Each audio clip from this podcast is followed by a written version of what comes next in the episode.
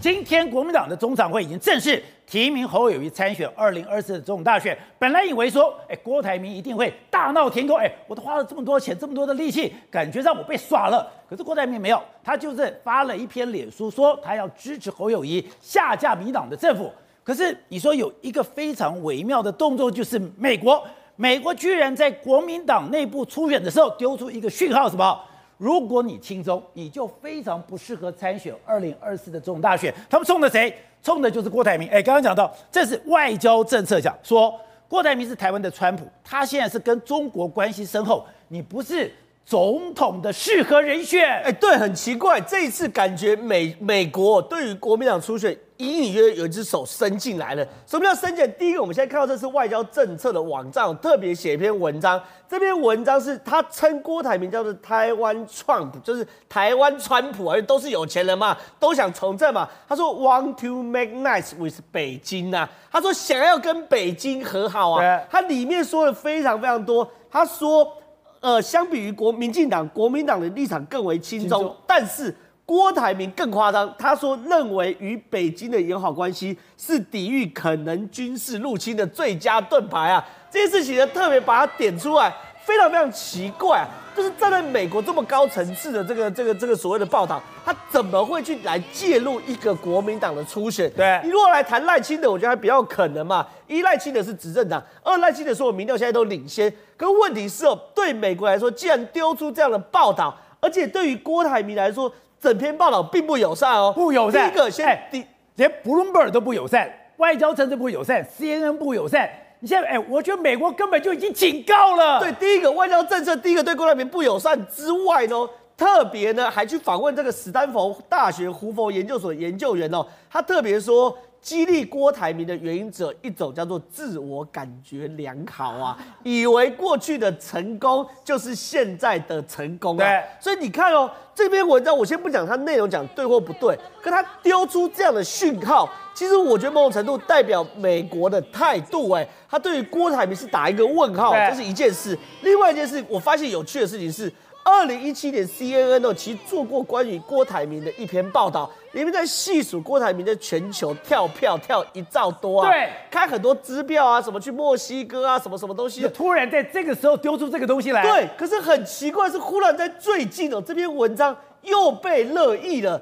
台湾到处都在讨论这件事，哇，郭台铭会开发票、会跳票等等的。可问题是，这是二零一七年的旧闻呢，现在是二零一三年呢，为什么二零一三年重新热炒二零一四年的新闻？而且是被美国丢出来的。对，所以很奇怪的事情是，对郭台铭来说，他到底心中有没有怒气是一回事，到底他有没有被国民党摆到又是另外一回事。跟美国的这些动作，坦白讲都很奇怪啊。这件事让我想到什么时候？让我想到二零一二年的蔡英文呐、啊，那时候蔡英文不是那也是要跟马英九选总统吗？那时候美国的态度是希望民进党不要当 trouble maker，对，美国是支持国民党和中的态度，对不对？所以蔡英文在二零一二年访美的时候，在美国到处碰壁嘛，对不对？碰壁完后回台湾的时候，飞机还没降落，华府就通过英国金融时报说蔡英文的两岸政策美国不信任，这是曾经发生过的事情嘛？对于美国来说，他不会直接去介入他国事务，这是他们底线。他说：“我不能公开介入，可我可以私下介入啊，我会放话啊，什么怪招一大堆。外交政策就是放话了。对，所以你看，通过外交政策，通过 CNN，甚至包含彭博这些事情出来之后，难道不是某一种态度吗？所以对于国民党来说，我觉得郭台铭之后会不会闹下去哦，我不知道。可是美方感觉已经选边站。”对他而言呢，侯友宜虽然这个这个对于他们来说虽然不是很熟悉，可问题是侯友宜讲他最近常跟 AIT 见面啊，对不对？侯友宜这前前两前两个礼拜讲他最近常跟 AIT 见面啊，他可能在面试啊，可能在讨论嘛，所以不管侯友宜跟赖清德可可这或者怎么样，所以你说美国现在透过了郭台铭画下了一个亲中不亲中的红线吗？他画下一条红线是郭台铭在整个选战过程中，他就强调嘛。要进入大谈判时代嘛？郭台铭讲了，我用谈的，我可以跟中国来谈嘛，对不对？美国画下一条红线，什么？你不要想跟中国谈嘛。所以说，美国画这条红线的时候，同步干嘛？通过美国国防部长奥斯汀说什么？武器不用买了嘛，我送你嘛，我支援你们嘛。所以美国其实，在看这样选战的时候，其实个人特质什么都摆一边，还有一条红线是绝对不用踩的。这会影响到侯友谊吗？当然看侯友谊要不要踩这条红线哦。因为美国这条红线踩什么？你不要想跟中国谈嘛，要跟中国打嘛。韩国跟日本都转弯了，你们中国还没有想跟台湾还想跟中国谈？我们当然是为你转弯的。所以对侯友谊来说，他的两个态度也不要去思考。所以说郭台铭被干掉，背后搞不好有美国的影子。大谈判时代踩到美国的红线嘛？美国不能接受大谈判时代，美国干你什么？要谈，我拜登早就谈了嘛。跟你讲过，你以前讲过，朱立伦是非常在意美国意见的哦。那朱立伦为什么大转弯？朱立伦以前是这么帮着郭台铭，突然大转弯，朱立伦是跟美国有关？朱立伦是美国间谍嘛，对不对？美国他跟美国很熟嘛，所以我觉得美国会不会借选？这样讲，就说美国如果要撤侨。美国要保护三个人，要保护三个台湾政治人物，其中有一个就是朱立伦，还有川普的国安顾问波顿不是来台湾吗？他在台湾第一天见两个人，一个是国安局长，一个是朱立伦的。那时候我还笑笑他说，是不是去找他的线民来汇报这个东西？所以我意思事情是哦，我觉得有些事不能谈的嘛。大谈判时代对于美国来说要谈，我拜登早就跟。习近平谈好了，要谈我布林肯早就谈好，怎么轮得到你来谈？你讲谈判就表示你意志不够坚定嘛。所以我认为有一条红线，美国在这次大选已经画下来了。好，是哦，我们看到这个史丹佛大学胡佛研究所的研究员谭普斯·厄尔曼，他曾经讲，他说郭台铭有一种富有白，他说这种富有的白手起家的亿万富豪都觉得自己多年来取得的成功比大家知道怎么样解决问题。他说这个。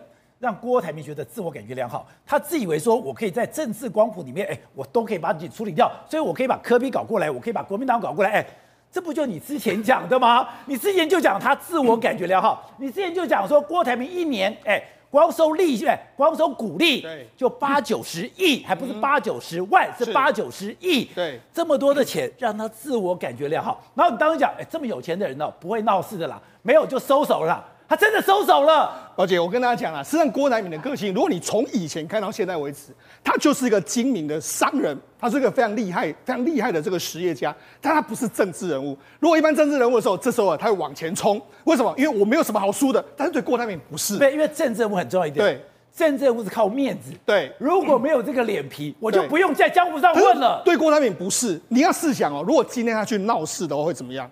他在中国的资产，如果真的假设这一次中国这个国民党败了之后，他怎么办？他要承担非常非常多，而且他选不见得选得上。对，所以如果我是郭台铭，我也知道这一场的局，国民党没有提名，我绝对是烂杠，百分之百。我之前就说他绝对会不发育就直接摸摸鼻子都退了。你说家大业大是他最大包袱，对，他绝对会这样做。好，那为什么会这样说？因为很简单，在他的心里，他以前从以前到现在为止，他就很会观风向。他从以前他也很会看时事，时事怎么走，他就会怎么走。还有人比关键更会看风向？当然，他比你厉害多了，宝杰。你看。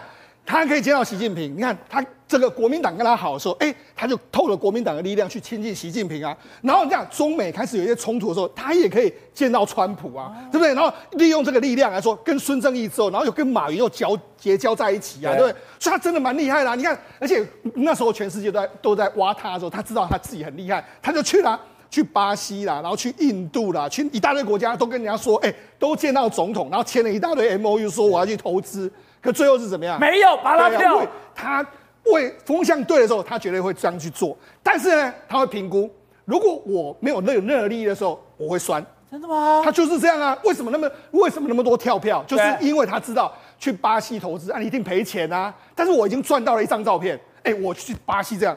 他就是这样，他就是会这样子做的人。对，所以他连跟川普都更多了一个开工，开工以后我可以不了了之。然后呢，哎，我连在广东，广东搞了一个面板厂，我也可以啊，不浪杠。他都敢糊弄川普，你觉得他不敢糊弄你吗？当然敢。所以我就我就跟他讲，他这一次的出来选举对他来讲的话是这个出来练练身体。练练身体。为什么出来练练？很简单嘛，我钱那么多，那我现在我现在当然希望说我在政治上面能够有所斩获。那有掌握的时候，哎，因为有 BNT 购买疫苗，让让他获得非常好的民间声望。他认为可以透过这个力量，加上国民党的力量，我就可以选总统。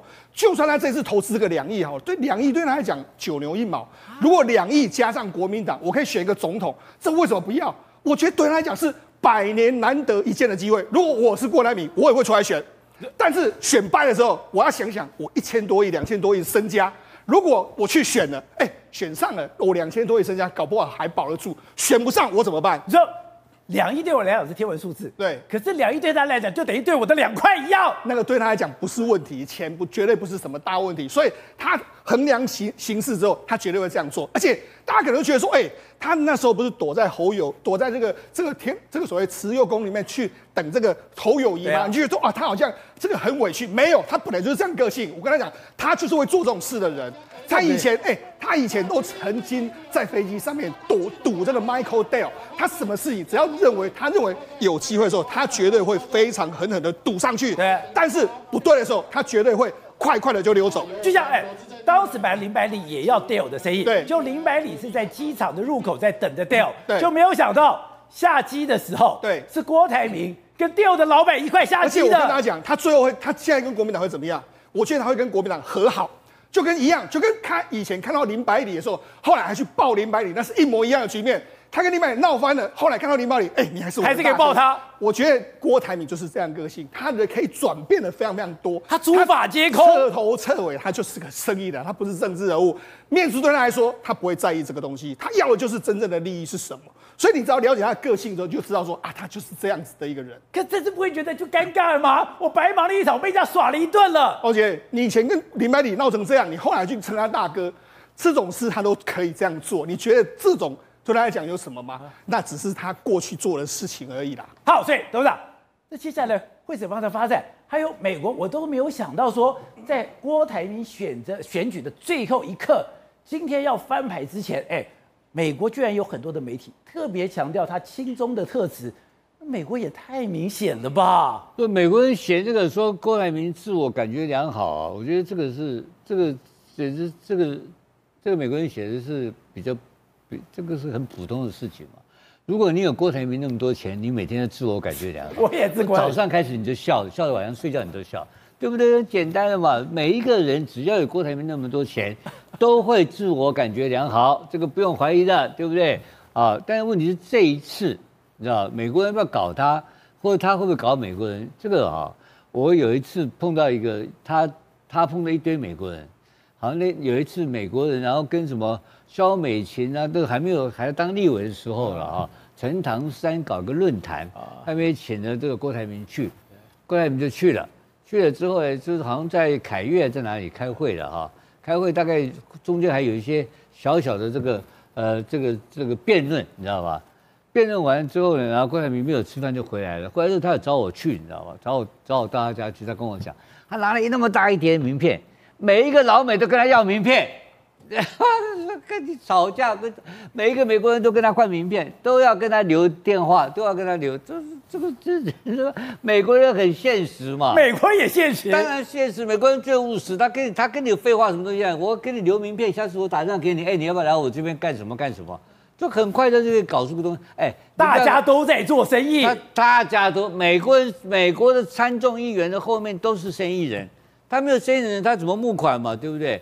所以他到处，他这个不是吃得开，他是钞票吃得开。那至于这一次来讲的话，我觉得郭台铭表现很好哎。从过完旧历年开始，到现在不到才两三个月时间呢，他花了没有多少钱呢？他花多少钱？我们算一算，几千万吧。几千万还不多啊？对的，很多了哈。对我对我们来讲很多了，对他来讲的话九牛一毫嘛。可是那么，可他表现非常好哎。那么短的时间打出这么一个高峰，然后民调直逼这个侯友谊，差点给他翻过来了，差功败垂成临门一脚而已啊！如果你如果是高手，像什么郑浩这种下去帮他忙的话，就过关了，你知道吗？就是他就因为他这个中间就差一点点成功，可是现在你不要忘记哦，他现在变成国民党内的三大佬、三大咖之一耶。他大人物了，他 是才大咖。他现在当大咖，他现在开玩笑，他有个呼风唤雨，他手上有韩粉呢，对，他有很多本事啊，我不知道了，反正他现在看起来就是热，很场面热闹嘛。你看今天还有一个南投的议长，南投议长为了他退党哎，对不对？这个很有魅力啊，这个不是有影响力啊，所以他在今年这局选举里面不知道什么角色，但是很简单，他会玩下去吗？一定会玩的嘛。他在这边，他不会挥挥衣袖就走了吗？他神经病，他花了几千万挥挥衣袖，他妈他花几千万才不跟你挥衣袖嘞，对不对？他我要花几千万，我就把大家排一个排，我弄个阅兵式的给我看看。